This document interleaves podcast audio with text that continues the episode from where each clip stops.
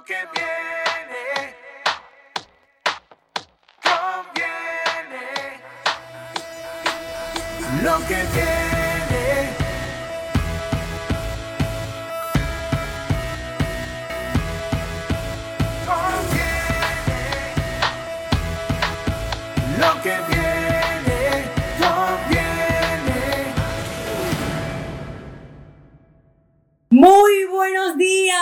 Queridos amigos. Bienvenidos a lo que viene conviene. ¿Cómo están? Hoy lunes de bienestar. Voy a estar hablando con, de un tema súper interesante que les va a encantar. Estoy desde este jardín maravilloso aquí en, en la Mijas, en, la ciudad de Mijas, eh, muy cerquita de Marbella. Este, ya, ya estamos gozando de un clima maravilloso. Así que bueno, vamos a comenzar porque voy a estar hablando de lo que es el árbol genealógico. Qué interesante este tema, es un trabajo que estoy haciendo con mi amiga Eli, que ya está aquí con nosotros. Eli Stoll, ella es chilena, aunque ya después nos va a estar hablando de, del linaje alemán y español que tiene eh, también en, en su vida. Ella es psicopedagoga, es entrenadora físico y emocional, ella también es especialista en movimientos sistémicos y psicodrama, que es otro tema bien interesante. También es máster en biología cultural. Vamos a hacer distintos programas con Eli porque hay muchos, muchos, muchos temas que, que destacar. Pero hoy voy a estar hablando de lo que es el árbol genealógico. Tengo algún tiempo trabajando con Eli y me interesa muchísimo que no solo yo pueda seguir entendiendo esta herramienta, sino que Eli mm, nos, nos profundice un poco más y que ustedes también se unan a hacer este autotrabajo, este autodescubrimiento que es importantísimo. Eli, bienvenida, amiga, y gracias por tu tiempo. Hola Rebeca, estoy encantada de tener esta oportunidad de conversar acerca de un tema muy interesante y a través de, de todo lo que es lo cibernético llegar a, a más personas para que puedan también enterarse del tema. Totalmente, yo creo que ya estamos en el mundo digital, el COVID llegó para reforzarlo aún más y esta es la nueva, la nueva era, como le digo yo. Así que es un placer también tenerte aquí en Lo que viene conviene, este programa que les va a traer herramientas para seguir creciendo interiormente. Y esta es una herramienta que me ha ayudado muchísimo, Eli, porque desde que comencé a hacer lo del árbol genealógico, pues hemos visto juntas cómo han salido cosas. Pero antes de entrar en ejemplos y, en, y lo que yo voy viendo, eh, ¿qué es el árbol genealógico? ¿De dónde viene esto? Porque yo creo que todos tenemos a lo mejor un concepto errado o no. Yo, por ejemplo, pensaba que el árbol genealógico era saber tú el apellido, de dónde pertenecía, qué linajes tenía, pero hasta ahí, saber cuáles eran tus abuelos, tus bisabuelos, tus tías, tus primos, todo el mundo ahí metido. Incluso a veces encontrabas en, una, en alguna de las casas el árbol escrito en algún cuadro, pero más nada. No sé, corrígeme tú, ¿cómo es que es el árbol genealógico? Bueno, el árbol genealógico es una herramienta que tiene la genealogía, que es la ciencia auxiliar de la historia. Y el árbol genealógico tiene el objetivo de buscar el origen de las personas o de algo. Por ejemplo, en botánica, el origen de las plantas, ¿no? Se puede buscar el origen de, toda, de todo ser vivo, por ejemplo, utilizando el árbol genealógico. Eso es básicamente. En la historia que ha sido importante, por ejemplo, el tema de los apellidos, las castas, Claro. los linajes. En la antigüedad, por ejemplo, el mundo de la genealogía en las religiones, ¿no? Se explica cómo Jesús llegó después de varias generaciones, David, de David, ¿no es cierto? Y las personas en la antigüedad se presentaban diciendo de quién eran hijos. Entonces, es una herramienta que ha estado al servicio de la humanidad para comprender nuestro origen y quiénes somos, básicamente. Pero y también saber si pertenecíamos a un linaje real, si eras un duque o no, bueno, imagínate, uno no lo sabe. Yo, por ejemplo, he descubierto que tengo linaje español y italiano, por algún lado. Tú me comentaste que, que Stoll, eh, Stolle es el apellido eh, que es linaje alemán, o sea que todos estamos como mezclados, ¿no? Y, y, el árbol genealógico o la genealogía, como lo has dicho, nos sirve como para saber cuál es el origen, ¿no? Esa búsqueda de datos de nuestro linaje, el apellido. Antes era muy importante saber qué apellido tenías. Yo pertenezco a la familia tal y Pascual, ¿no? Eso antes era muy... El apellido es como el signo que tiene eh, la familia. O sea, Claro. Y algo que une el linaje eh, a, nivel verbal es el apellido. A través del apellido se busca el origen y se encuentra toda una historia. Entonces se sigue esa historia para encontrar de dónde venían, se buscan, eh, por ejemplo, los lugares donde, donde partieron. En el caso nuestro, tú tienes linaje español, yo también tengo linaje español. Entonces seguimos esa historia, podemos llegar a, a los viajes que hicieron, a todas las historias que tuvieron que superar para para llegar, en mi caso, a Chile, por ejemplo. Entonces, el, el, el, apellido es como la búsqueda central, el nombre y el apellido. Vale. ¿Y cómo esto llega a ser una herramienta? ¿Cómo se convierte la genealogía en una herramienta sistémica familiar o que nos ayude a entender quizás heridas familiares que se repiten, nombres que se repiten, situaciones que se repiten. Es un mundo increíble lo que uno puede descubrir estudiando su árbol genealógico. ¿Cómo ha sido la evolución de la genealogía hasta llegar a esta herramienta, Eli? Bueno, la genealogía eh, la podemos encontrar incluso antes de Cristo, la genealogía de los dioses griegos, por ejemplo, cuál era el origen de Zeus. O sea, tiene tiene mucha, mucha historia, ¿no? Pero desde hace unos 50 años lo toma, la, toma la terapia sistémica familiar.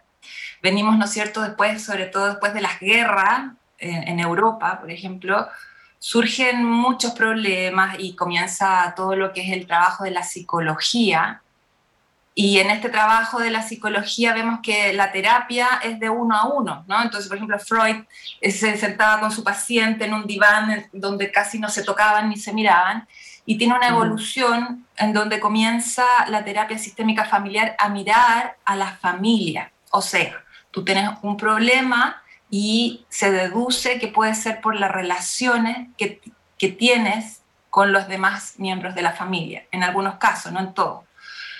Y entonces se comienza a observar las relaciones, las formas de moverse que tiene la familia, y no lo observa solamente una persona, sino que es un equipo multisistémico, multidimensional, ¿no es cierto?, que empieza a observar a la persona que, que, quieres observar.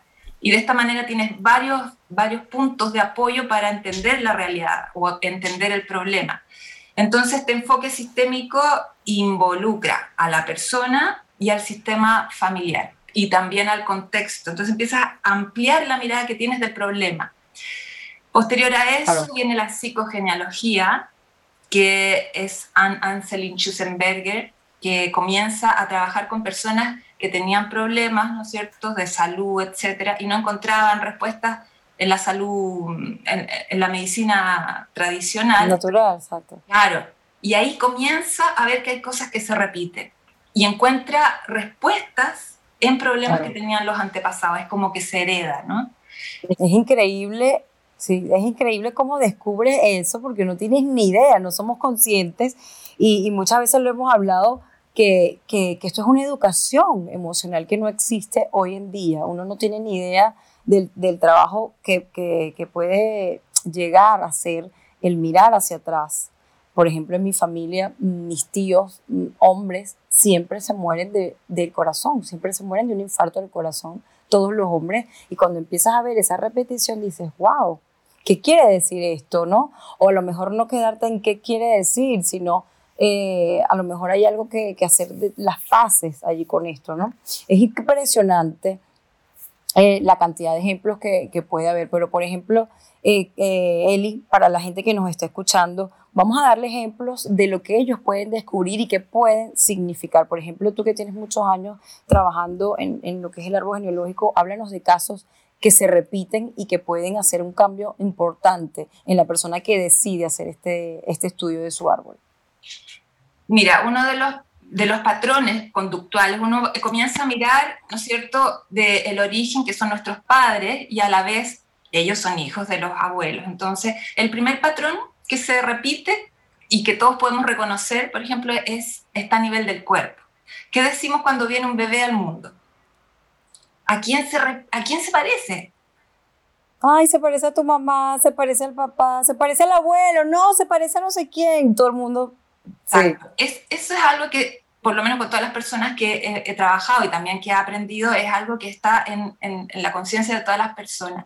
Pero además después comienza a aprender, ¿no es cierto?, a moverse y tú empiezas a reconocer eh, conductas que se van repitiendo, tanto temperamento, actitudes, gustos, y empiezas a ver la repetición de, de conductas heredadas. Y puedes entrar a hilar más fino si, si tienes un problema de salud, los- como tú dijiste, problemas, por ejemplo, de, de- de enfermedades. Cuando tú vas al médico, también el árbol genealógico sirve para, para, para determinar, por ejemplo, el cáncer de mama. Cuando tú vas como Claro. mujer, ¿no es cierto?, a hacerte el chequeo, siempre te preguntan si es que alguien de tu familia lo tuvo. O el problema de la tiroides, ¿no es cierto? Entonces tenemos la Claro. repetición desde lo físico, pero también comenzamos a reconocer problemas eh, a nivel de conducta. Por ejemplo, el, el mal genio. Si yo recono- me reconozco en que mi padre, mi abuelo, ¿no es cierto?, tenía, tenían problemas, ¿no es cierto? Puedo, al mirarlo, puedo ver si es que me gusta repetirlo o no. No, no quiere decir el hecho que se repita que sea negativo o positivo. Cada persona tiene que ir evaluando. Por ejemplo, hay, en familias hay costumbres que se repiten. Por ejemplo, eh, todos los padres han sido médicos. Entonces, el hijo se espera- profesión. se espera que sea médico. Y ahí hay una repetición. Pero el hijo quiere ser médico. Hay muchos Mm. conflictos que se generan por eso, ¿no? Porque tienes que ser médico. Y, y- y no se le pregunta a la persona. Entonces la persona puede mirarlo y decir, ¿sabes qué? No. Y puede ser un problema o no. Es- ahí empiezan los conflictos y, y es ahí donde esta herramienta también te puede ir dando el trabajo del autoconcepto, del autoconocimiento para tomar decisiones, no en base a lo que está en el árbol genealógico, sino que en base a lo que eres hoy en día. Claro, no, recono- reconocer, claro, reconocer cómo repites inconscientemente cosas de tus padres o de tus abuelos. Por ejemplo, yo, mi cabello es exacto el de mi abuela. Mi abuelo tiene el cabello enroladito, y entonces hay una parte de la familia que sacó el cabello liso y hay otra gente que sacó el cabello ondulado y rizado. Este, como tú bien dices, el carácter, eh, la personalidad. Mi abuelo le gustaba cocinar, hay muchos chefs en la, en la familia, hay gente que cocina. O actitudes, por ejemplo, mi mamá es súper mega ordenada y a mí siempre me dicen, es que eres igualita a tu mamá de ordenada, o sea, qué fastidiosa eres. Y me encanta eso, de reconocer que quiero seguir repitiendo, que me hace sentir bien. Me encanta ser ordenada y es algo que no quiero dejar de ser. Y hay cosas a lo mejor que reconoces, oye, esto no es mío, esto lo hago por, inconscientemente por mi papá, pero no lo quiero hacer. ¿Cómo, cuando llegas a ese punto, Eli, cuál es el trabajo que se debe hacer como para hacer las paces con esto? Lo reconozco en mi padre, lo reconozco en mí, lo estoy repitiendo, ¿cómo hago para hacerlo diferente? Aquí también los especialistas ¿no? Eh, recomiendan mucho el no apurarse, o sea, el hecho de elegir el trabajo del árbol genealógico como una herramienta de conocimiento quiere decir que te vas a, poner los guantes ¿no? y te vas a meter en el tema de las emociones. Mucha gente llega y dice, mira, voy a mirar el árbol, voy a ver si efectivamente repito, etcétera, pero ya lo vi y ya estoy sana. Mucha gente habla de que este es un trabajo solamente para sanarse. Y la verdad es que el proceso de autoconocerse dura toda la vida, porque uno va pasando ciclos, siempre se va transformando. Pasas a ser un adulto y qué adulto eres. Pasas a ser un adulto mayor y qué adulto mayor quieres ser. Por lo tanto, siempre Claro. es un proceso, siempre es una herramienta que te va a estar acompañando durante la vida. Eh, en, ese en ese sentido, eh, cuando tú te metes aquí, no vas a solucionar, eh, esa es una de las trampas del árbol, voy a ir a solucionar Claro. los problemas porque voy a estudiar el árbol. Es un tema de, de descubrimiento que se, que se va haciendo paso a paso. Primero, lo fundamental también tiene mucho que ver mi, mi concepto de genealogía sistémica, el programa que yo trabajo, tiene que ver con la conexión del cuerpo. En este trabajo se dice, cuando me conecto con el cuerpo, me conecto con las emociones. Desde la biología somos pura emoción. Y cuando me conecto con el árbol genealógico, me conecto con todas las relaciones que están basadas en la emoción. Y antes de, y aprendo también porque, mira, no tuvimos educación emocional cuando en la escuela, Tampoco tuvimos, no sé si te pasó a ti, que te enseñaron acerca de la, acerca de la estructura familiar, qué significa ser padre, Claro. madre. ¿Tuviste? Claro, en, en- en- en la- en Venezuela había una, una materia que se llamaba educación familiar y claro, te, escribí- te decían el padre, la madre, los abuelos, pero muy básico. O sea, no- realmente no hubo una educación emocional como tal. Si esto, muy bien lo, lo dices tú, que esto llega a ser también, eh, la- el, el árbol genealógico está al servicio de la educación emocional y qué bueno que eh, en el futuro o ahora, porque ya tú lo haces, poder hablar del árbol genealógico como educación emocional para entender es- todo esto, ¿no? Que repetimos, que no repetimos. Eh, como tú decías, que a veces creemos que vamos a sanar el árbol eh, de alguna forma o sanarte a ti y realmente es reconocer, ¿no? Es lo que voy entendiendo con el trabajo que voy haciendo contigo. Reconocer que hay en mi árbol, aceptarlo con amor, decirles gracias, porque yo de, de- la evolución de esto que me hablabas, de la genealogía y la psicogenealogía, una de las herramientas que, que- que evolucionaron es la constelación familiar, que esto sí yo lo hice cuando empecé y quise meterme en este, en este autodescubrimiento, ¿no? Para, para entenderme a mí misma, porque uno lo hace yo creo que para eso, para entenderse uno mismo y después vas como entendiendo otras cosas. Y yo incluso te lo mostré, me tatué en la espalda gracias, porque cuando tú llegas y dices, oye, sea como haya sido, porque si nosotros no tuvimos la educación emocional, ellos tampoco la tuvieron. Entonces, no, no, no hicieron muchas cosas, eh, no fueron conscientes, fueron inconscientes de lo que sentían de sus abuelos, de sus bisabuelos y todo ese, eh, ese, ese linaje largo que hay para atrás.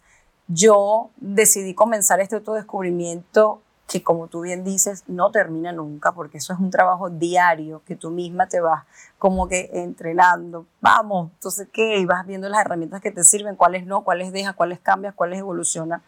Hay algo Eh, que me llama la atención de, de la, del proceso, porque cuando entras en este trabajo es realmente entrar en, en procesos que son de la vida, que es algo común para todos los humanos. Todos tenemos padre y madre, aunque no hayan vivido con nosotros. Entonces, eh, atraviesa, es transversal, pero me llama mucho la atención porque lo que he visto también es que los abuelos, nuestros abuelos, las personas que llegan a la vejez, cuando están, ¿no es cierto?, trascendiendo, ya van a, están en, lo- en las últimas etapas, siempre recuerdan o generalmente recuerdan a la madre, al padre, comienzan a hablar mucho de eso. Incluso he visto en, en personas que tienen Alzheimer, etcétera, que muchos se conectan y pareciera que hablaran, ¿no? Viene mi mamá a buscarme, y son abuelos. Wow. Entonces, la importancia que tiene la familia en nosotros como seres humanos, creo que eso, esa es la invitación también que, que tiene esta herramienta. Ahora, hablando de las constelaciones familiares, ah, para mí, cuando la conocí en, en- en este trabajo de, de movimiento sistémico, una de las cosas maravillosas que yo vi es el trabajo del cuerpo. Porque una cosa Claro. es entender desde un libro las emociones y otra cosa es que empieces a, a moverte a cuando te dicen, ella es tu madre, es un personaje. Y te pones frente a él y empiezas a sentir lo que te pasa en el cuerpo y empiezas a mover. Es mágico. Es mágico. Es el, Increíble. el cuerpo es aquí el gran... eh, ¿Cómo reacciona inmediatamente? exacto. ¿Cómo, cómo reacciona inmediatamente con las emociones? Acciones, está el psicodrama, está el teatro terapéutico, hay varias herramientas que se utilizan en sistémica en donde está involucrada la persona, no, no está en un diván, hay que ir a, hacer, hay que ir a moverse. Y, lo otro es que la, gente, hay como un prejuicio también con el árbol genealógico, y también porque mueve mucho, muchas emociones dolorosas, porque en todos los árboles tenemos historias de dolor y la gente y las personas tenemos miedo a entrar ahí. Pero la idea Totalmente. Hay que, eh, hay que ser valiente, Eli, eh, para entrar a este, en este autodescubrimiento, ¿no? Es decir, porque me voy a abrir esta caja de Pandora y aquí va a salir de todo, no sé qué va a salir, pero yo quiero estar en paz con todo esto porque eso nos va a hacer sentir mejor y vamos a seguir creciendo interiormente. Lo digo yo personalmente haciendo la primera sesión con Eli, se los cuento. Cuando tú, yo tengo una hermana por parte de papá que vivió con nosotros hace muchos años y yo no quería ponerla a ella. ella es parte de mi árbol, pero claro, mentalmente mm, los hijos con mi mamá fueron mis hermanos, pero yo tenía que ponerla a ella y a su mamá porque ella es parte de la historia de mi padre y por ende de mi parte. Y no quería escribir el nombre. O sea, imagínense ustedes cuando hacen una constelación que hay un personaje de carne y hueso haciendo de ella, o incluso lo hemos visto con los, con los muñequitos, ¿no? Porque también se puede hacer eh, las terapias sistémicas con los muñequitos estos de, ¿cómo se llaman aquí? De Play, de Playmobil incluso poniendo un muñequito de plástico, cómo se conecta el cuerpo con la emoción. Esto es un tema súper interesante porque hay gente que cree que esto es magia, esto es brujería. Cuéntanos un poco de esa parte, cómo, cómo el cuerpo reacciona y cómo con solamente un muñeco, con solo escribir el nombre, e- es impresionante. Pasa eso que, haciendo referencia a lo que tú dices, que también tiene mucho prejuicio el árbol. Sí. El tema de como que creen que es casi chamánico, bueno, que no tiene nada de malo que lo sea, pero es como esotérico. Claro. Y, y la gente, por ejemplo, y si son muy, muy mentales, ingenieros, ¿no? Muy escépticos. Mm.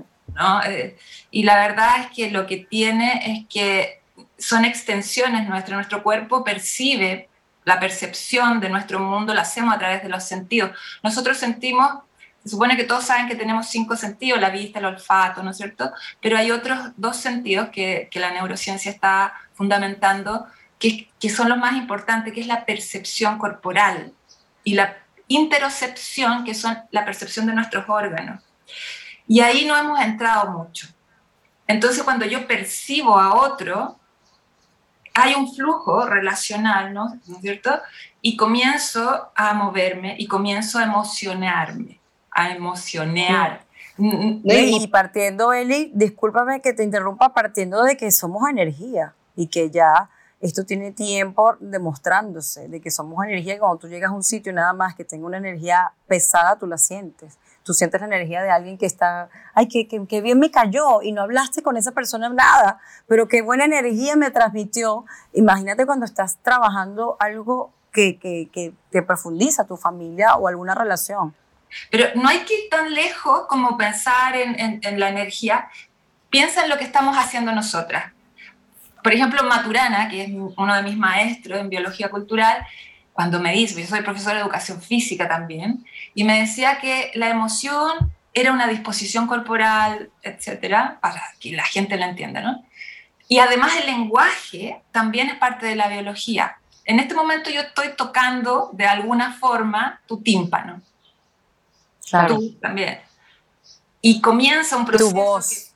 Que, que se activa con la memoria y todos los procesos cognitivos, pero estamos transmitiéndonos. Y además, si esto va a llegar a otros países online, esto, esto es una extensión. No, por, e- por, eso, por eso también mis seguidores me escuchan, porque algo de mi voz les gusta y, y también es, es, ¿no? De qué manera, eh, así tú dices, a través del oído, dices, oye, me gusta cómo habla, me gusta el tema, y, y por allí, pues hay una manera fácil de, de entrar, ¿no? Y entonces, yendo al, y al árbol, todos tenemos personajes internos, todos tenemos una conexión, todos tenemos un concepto de lo que es la madre, el padre, los hermanos, si es que los tuvieron, pero todos tenemos más o menos una idea. Todos nacimos de un vientre, ¿no? Entonces, cuando vamos a esas memorias que son experienciales, no es una memoria automática de datos. Nosotros tenemos la memoria en el cuerpo. De hecho, se está estudiando. Se dice que la memoria emocional está en la amígdala cerebral y se está estudiando el músculo como el receptor de memoria. Por la experiencia, cuando tú tienes experiencia con tu madre, padre, empiezas a aprender las relaciones, empiezas a aprender de las emociones. No es lo mismo el concepto que tú tienes del enojo quizás que en, en otra cultura o de la risa, ¿no? Tampoco el concepto de padre y madre, de esposo, hay distintas culturas, entonces el cuerpo se va transformando, depende también lo que va aprendiendo a nivel cognitivo. Entonces, todas esas memorias se van activando cuando yo te digo, bueno, estás frente a tu madre, que, es lo, que son las técnicas que se están utilizando en todo lo que es la sistémica. Pero, y también quiero aclarar de que si estaba en el ámbito terapéutico el árbol genealógico, también ha estado en el ámbito educativo. Por ejemplo, Mar Romera es una de las psicopedagogas de, a nivel educativo que habla del árbol genealógico en todos los ciclos de educación secundaria, primaria, en cómo puedes, por ejemplo, atender problemas de bullying, ¿no es cierto? Cuando, el, cuando tienes un- una persona de otro país, cómo él se presenta con el árbol genealógico y habla orgullosamente de su linaje, por ejemplo, si viene de, de Arabia, puede hablar de su cultura y ya comienza a, a integrarse en el grupo de otra forma, ¿sí? Entonces, eh, el árbol genealógico tiene también una línea, eh, una línea educativa en donde puedes hablar de la muerte, porque vas a hablar de personas que no están, eh, y también de la vida, de cómo llegas a. Entonces, No, Y, y- y ya, y ya que tocas eso, porque claro, aunque fallecen, siguen siendo parte de nuestro árbol y tienen su lugar dentro del, del- del- del sistema familiar. Eh, otro tema interesante es cuando tienes un aborto. Él ni siquiera ha nacido, pero es parte de, de tu sistema. Y muchas personas, tengo amigas que no, no pertenecen. No sé si, si es algo, claro, de, de- de- de dolor, mucho dolor, por supuesto, es un tema delicado, pero como también hay que darle lugar a esas personas que no llegaron a nacer. Cuéntanos un poco de tu experiencia acerca de este tema. Bueno, yo he visto personas incluso de mucha edad en estos trabajos en que gracias al grupo, porque esto se cuando se trabaja en grupo, eh, se hace también un acuerdo de, de respeto, de confidencialidad, ¿no es cierto? Y de manera de hacerlo seguro y que puedan expresar Claro. todo lo que sienten, ¿no? Y sin dar nombre ni nada, pero sí la experiencia que sirva a las demás personas que en, esa, en, esa, en ese relajo de poder contar, contaron de que habían tenido abortos hace, no sé, 60 años atrás y que nunca lo Wow. pudieron decir y que ahora se daban cuenta de que lo tenían que poner y que qué bueno que lo tenían que poner, porque también en su corazón, por ejemplo, le tenían un nombre, pero estaba oculto. Claro, Y las personas antes ocultaban esto, ¿no es cierto?, de- por, por muchas claro. formas. También me acuerdo de otro tema, también personas, por ejemplo, que tienen abortos espontáneos en los hospitales y de repente salen y, y ya eh, las trataron, pero se quedan con esta sensación de dónde está, de cómo me puedo despedir. Y una de las formas de, hacerlo presente es poniéndola, haciéndolo. Cuando tú haces la gráfica, hay varios tipos de gráfica para hacer el árbol genealógico. Y cualquiera de ellas que elijas, el hecho de dibujarlo y ponerlo genera algo en ti que es como un descanso, ¿no? Porque yo también tuve un hermano que no nació, que cuando nació falleció, y siempre yo decía que somos cuatro, cuatro hermanos. Claro. Darle, lugar, darle lo, reconocer ahora que es lo pongo parte. en mi árbol y como que se hace presente y tengo conciencia de que soy la quinta, no soy la cuarta. Y Claro. cada uno tiene que ir trabajando las emociones. ¿Qué es lo que te pasa a ti con eso?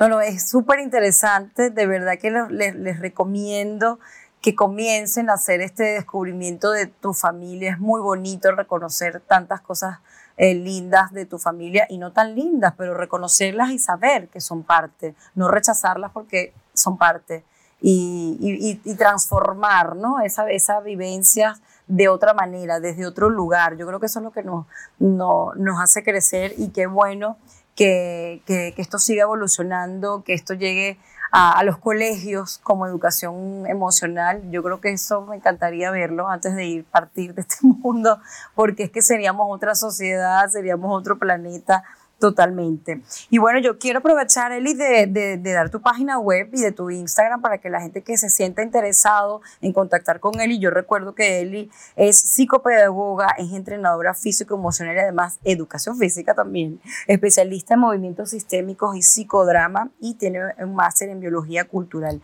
Yo voy a tener muchas veces a Eli porque hay temas, podemos estar aquí hablando horas y horas porque es un tema que no solo me fascina, sino que también quiero compartirlos con ustedes para que se atrevan, para que seamos valientes de, de enfrentar y aceptar lo que es nuestro árbol y, y seguir creciendo interiormente, que es un camino que no, que no termina nunca, pero que bueno, vamos agarrando la pala, el piquito, las herramientas, ¿no? Y vamos autogestionándonos eh, de alguna manera emocionalmente. Entonces quiero También, como tú también que puedes decir, las personas que han trabajado conmigo, en general lo que dicen, ¿no? Es que se sienten mucho más en paz, como tú dices, ¿no? Sí, y sienten mucho más bienestar, mejoran las relaciones, ven a las otras personas eh, de otra forma, asumen su Sí. responsabilidad y comienzan a hacer cosas que ellas quieren hacer, ¿no? No, es, como, es como que se libera él y lo siento así como una energía estancada. Por ejemplo, con mi hermanastra, al principio no podía escribir su nombre. Y Entonces ahí me di cuenta que había algo que trabajar allí, o que reconocer, no trabajar, yo lo digo, vamos a reconocer algo que no puedo cambiar ya, es algo que pasó y que tuve que reconocer y verlo desde otro punto de vista. Entonces ahí como que se libera, la paz ahora la puedo poner y puedo poner el muñequito y la puedo mirar y le puedo decir gracias por lo que sucedió, porque si no hubiese sucedido yo no veo esto hoy. Porque son maestros también, yo creo, ¿no? Aunque hayan sido con situaciones que no nos gustaron mucho o buenas, a veces creemos que los maestros solo vienen a enseñarnos cosas buenas y también vienen a hacernos pasar momentos duros. Y es allí donde tú dices, me lo viniste a mostrar porque lo necesitaba ver, si no me lo muestras de esta forma no lo veo. Y te agradezco igual por, por haber sido parte de mi vida para mostrarme esto que veo ahora y estoy feliz, de verdad que estoy feliz porque es como liberarte de cadenas, liberarte de peso y mientras más vamos haciendo este trabajo yo creo que nos vamos a ir ligeritos de alguna forma. Sí, la liberación de todas maneras hay que, hay que entrar ahí porque también, ojo con las trampas, porque hay que entrar muchas veces en el dolor y si es muy grande para eso Claro. están los equipos multidisciplinarios, para eso está la terapia, pero hay veces en que yo puedo entrar en, eso, en esos temas, ¿no? Que es, la idea es experimentar todas las emociones, no hay emociones ni buenas ni malas, son, son funcionales a la biología humana. Entonces hay, hay veces que nosotros vemos algo que nos pasó, que no nos gusta, y el trabajo está en, en trabajar esa emoción acompañado, ¿no? Y quizás después puedas dar las gracias como también tú lo haces, que has hecho tu trabajo, ¿no? Y, y empezar a aceptar todo lo que hay, ¿no? Y, y de esa manera y- de una forma más liviana. Claro, esto que has dicho es muy bueno porque muchas veces no queremos entrar en este trabajo interior para no enfrentarnos a lo que duele, porque no queremos pasar por el dolor, nadie quiere sufrir, nadie quiere, no quiero verlo. Yo particularmente, eh, de muchas situaciones, no solamente cuando fallece un, un familiar o alguien muy querido, es que tienes que pasar un duelo. Cada vez que hay un cambio tan drástico en tu vida, como venirte de un país a otro, en mi caso que yo vine de Venezuela, yo ese duelo, por ejemplo, como muchos que no he querido vivir para no enfrentarme al dolor, los iba guardando en una gaveta, en una gavetita. Y eso yo creía que guardado no iba a pasar nada. Resulta que aquello se va creciendo como una masa leudante que va creciendo y creciendo y se va saliendo por las rendijas hasta que no lo reconoces y dices, tengo que llorar. ¿Cómo no me va a doler irme de mi país? ¿Cómo no me va a doler mm, estar en un sitio que no, no pertenezco? O sea, eh, hay que vivirlo. Pero por supuesto, eh, acompañado con especialistas como tú, Eli, para no quedarte tampoco en ese dolor, porque también es, hay, eh, hay personas que se quedan en ese duelo años, años y años porque no quieres eh, que, quedarte allí, ¿no? Ya eso es otro tema, podemos entrar en la víctima, en tal, sí, elecciones, ¿no? Y que te, Sí, hay una frase que hay que hablar del dolor para que duela menos.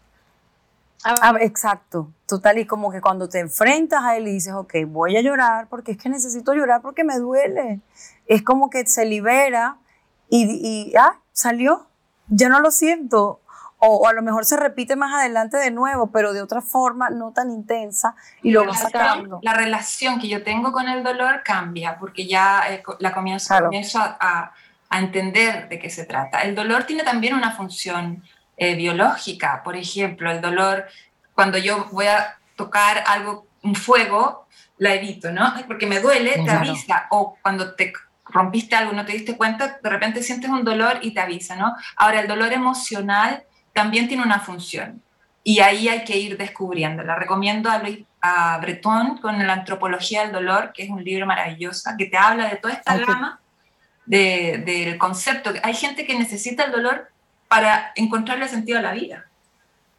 Claro, porque, te quedas ahí de esa herramienta. Bueno, eh, lo, lo comentan mucho acerca de los tatuajes. Hay gente que se tatúa y se tatúa porque es un dolor. Yo que me he hecho dos, es un dolor raro. no sé explicarlo. Es un dolor raro, pero hay gente que se queda engan- enganchada a ese dolor y, y cada vez que tienen una situación difícil en su vida van y se tatúan porque a través de allí, no sé qué pasa, todo, no me ha pasado, pero sí es un dolor particular. No, es, no sé cómo explicarlo, pero tengo ganas de tatuarme otra vez.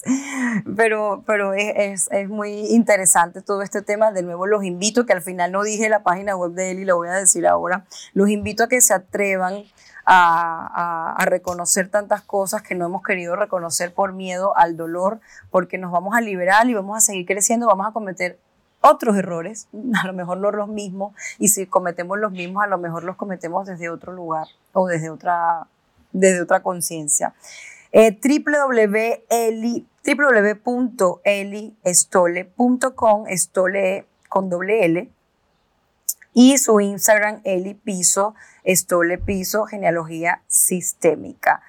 Eh, yo estoy muy contenta porque este 30 de abril a las 5 de la tarde por eh, eh, Zoom. Eh, él iba a estar haciendo un taller maravilloso de la mano de la Asociación Conciencia, que es un equipo increíble que trabaja en facilitarnos estas herramientas para seguir en nuestro trabajo de autoconocimiento. La página web de ellos, que también es muy interesante saber los talleres y las actividades que realizan, a pesar de que estamos ahora con el COVID, pues ya tenemos estas herramientas digitales para seguir eh, emprendiéndolo. Eh, con, n.ciencia.com. Con, con n.ciencia.com. De todas formas, eh, luego al publicar yo pondré todo esto escrito para que ustedes lo puedan, lo puedan encontrar. Háblanos, Eli, de este evento que vamos a ver el 30 de abril. Bueno, vamos a comenzar a, a explicar todo lo que hemos hablado aquí también, ¿no? De manera práctica, en un trabajo grupal, de manera de experienciar, ¿no es cierto?, el trabajo del árbol genealógico, aprender a hacer un genograma, que es como la gráfica base, entender para qué sirve y comenzar el trabajo a nivel corporal, emocional, todo lo que es el tema de la educación emocional vista con el árbol genealógico es una nueva pregunta, ¿no? Porque generalmente se ha visto de, solamente del ámbito terapéutico, pero aquí nos vamos a todo lo que es la educación emocional, utilizando esta herramienta, la familia, etcétera. Todo esto que, estoy, que estamos hablando, así que si te ha gustado el tema, hay algo dentro de ti que dice, quiero saber, quiero liberarme y quiero enfrentarme a, reconocer todo lo que ha pasado en mi familia y sanar relaciones, porque he visto que no solo, eh, bueno, el árbol genealógico familiar eh, es con la familia, pero creo que constelaciones, corrígeme si no es así, también se pudiera hacer con otras relaciones que no son familiares, el trabajo, cuando vas a hacer sociedades, cuando vas a entrar en una relación de pareja, uno no sabe o no es uno no lo sabe, no, no nos enseñaron y no somos conscientes de que cuando unes una familia con otra, cada quien tiene su mochila emocional trabajada o no trabajada. Pero cuando eres... Vas con esa mochila a trabajar, vas con esa mochila Exacto. a juntar, si te vas a encontrar con tu pareja, vas con tu mochila y el otro viene con tu mochila o con tu árbol y te relacionas claro. de la forma que aprendiste a relacionarte en tu núcleo familiar. Entonces, claro. en las constelaciones hay ciertos principios, que son las órdenes del amor, que se han ex extendido a lo que es el área educativa y organizacional. Entonces, por ejemplo, el, el, el, principio de que hay una jerarquía que estuvo antes, eh, se respeta, claro. pasa también en las organizaciones. A veces se pasan a llevar personas que tienen mucha sabiduría y viene alguien joven y dice, no, los viejos fuera y yo vengo con toda la modernidad y los dejan y los excluyen y eso genera problemas. Eso pasa. El orden, ¿no? Me, me, me encanta eso de que eh, Hellinger, ¿no? Se llama Bert Hellinger, eh, cuando dice que el, orden, cuando no hay orden, no fluye el amor. ¿no? Y, y qué, qué, bueno reconocer en el caso que les he comentado de mi hermanastra, que ella fue primero, ella nació primero que yo. Entonces hay que darle su lugar. Igual cuando, cuando estás con parejas que han sido que divorciadas o que han fallecido, ella estuvo primero que tú. Ella merece su lugar y no se lo puede quitar nadie, aunque tú estés luego. Y eso me ha encantado porque es como, es verdad, hay que honrar todo, todos esos lugares, ¿no? Sí, sí, y así se, se, encuentra bienestar. Fíjate tú que el orden en las finanzas, el orden hasta en tu closet. Imagínate no, claro. si no va a haber orden en tus relaciones familiares. Por ejemplo, claro. uno de los comunes es cuando el hijo pasa a ser padre, pero mm, por un desorden, ¿no? Hay veces que sí hay que ser, hay que hacerse cargo, pero hay veces que, que que es un error, ¿no? Porque la madre no sé, se fue, de- se fue no, no quiso tomar el rol y lo toma el hijo. Y ahí se provocan problemas que Claro. se pueden ir ordenando simplemente con ponerse en, en su lugar. Totalmente, eso también se ve mucho, ¿no? Como hay roles que se confunden cuando ya el padre no está, el hijo, como lo has dicho, as- asume, asume el, lugar de padre siendo hijo. En la pareja a veces hacemos de madres y ellos de padres, o de hermanos mayores, o hermanos que... Y, claro, cuando no eres consciente, lo haces inconscientemente, ¿no? Pero cuando decides, y qué, y qué bonito, yo pienso que lo ideal es encontrar una pareja que también quiera hacer este autodescubrimiento de su mochila y yo hago el trabajo el mío y él también. Y entonces, claro, juntos vamos de la mano como más conscientes, cometiendo errores, por supuesto, porque somos humanos, pero ya de otra forma, ¿no? Desde otro lugar de que quiero entenderlo, quiero entenderme, clamo, exacto, como adultos. Así que bueno, esto es un tema que me fascina, Eli.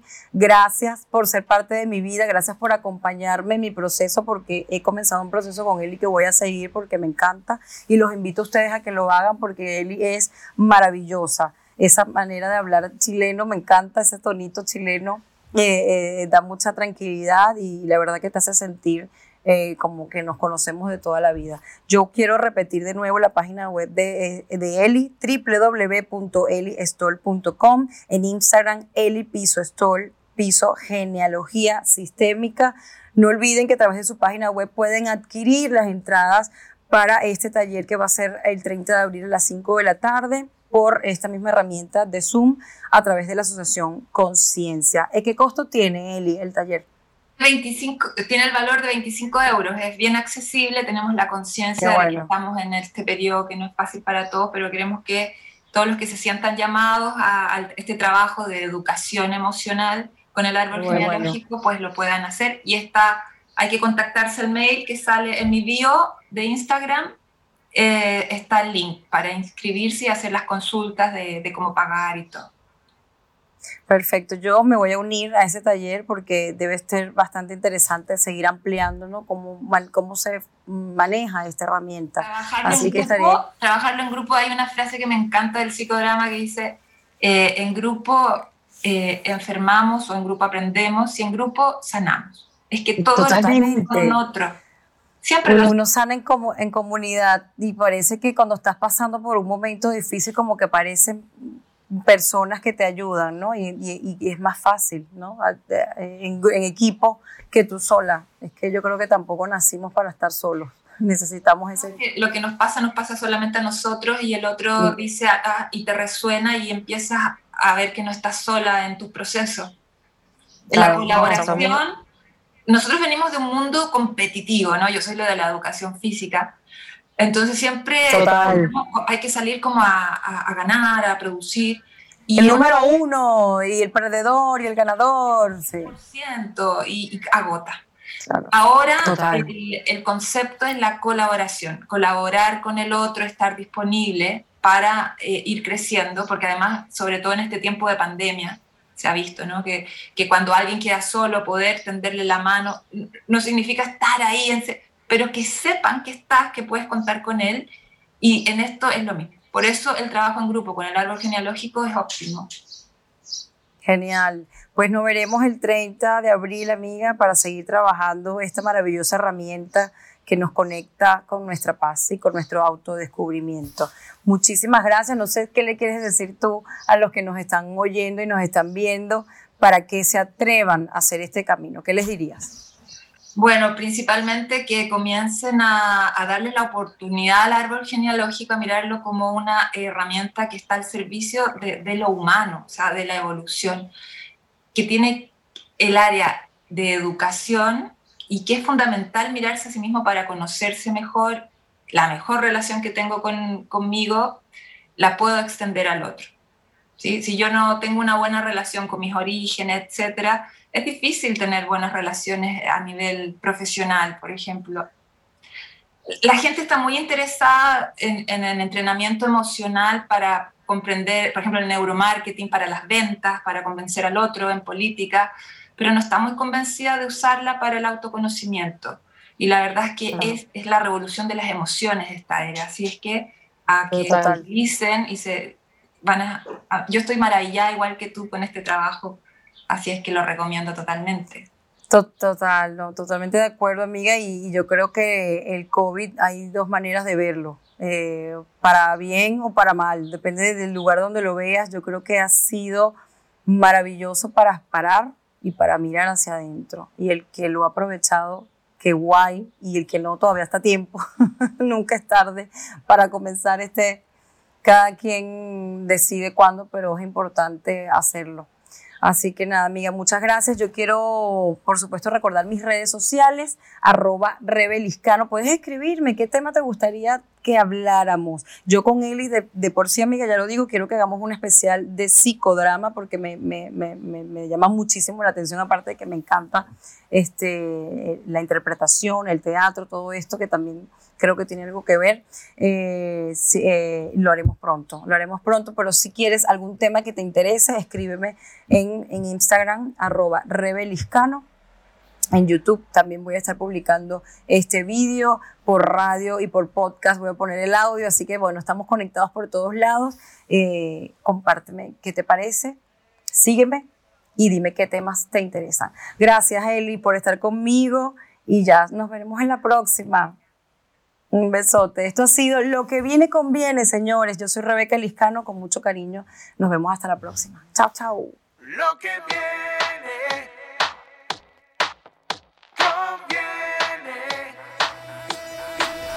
Lo que conviene.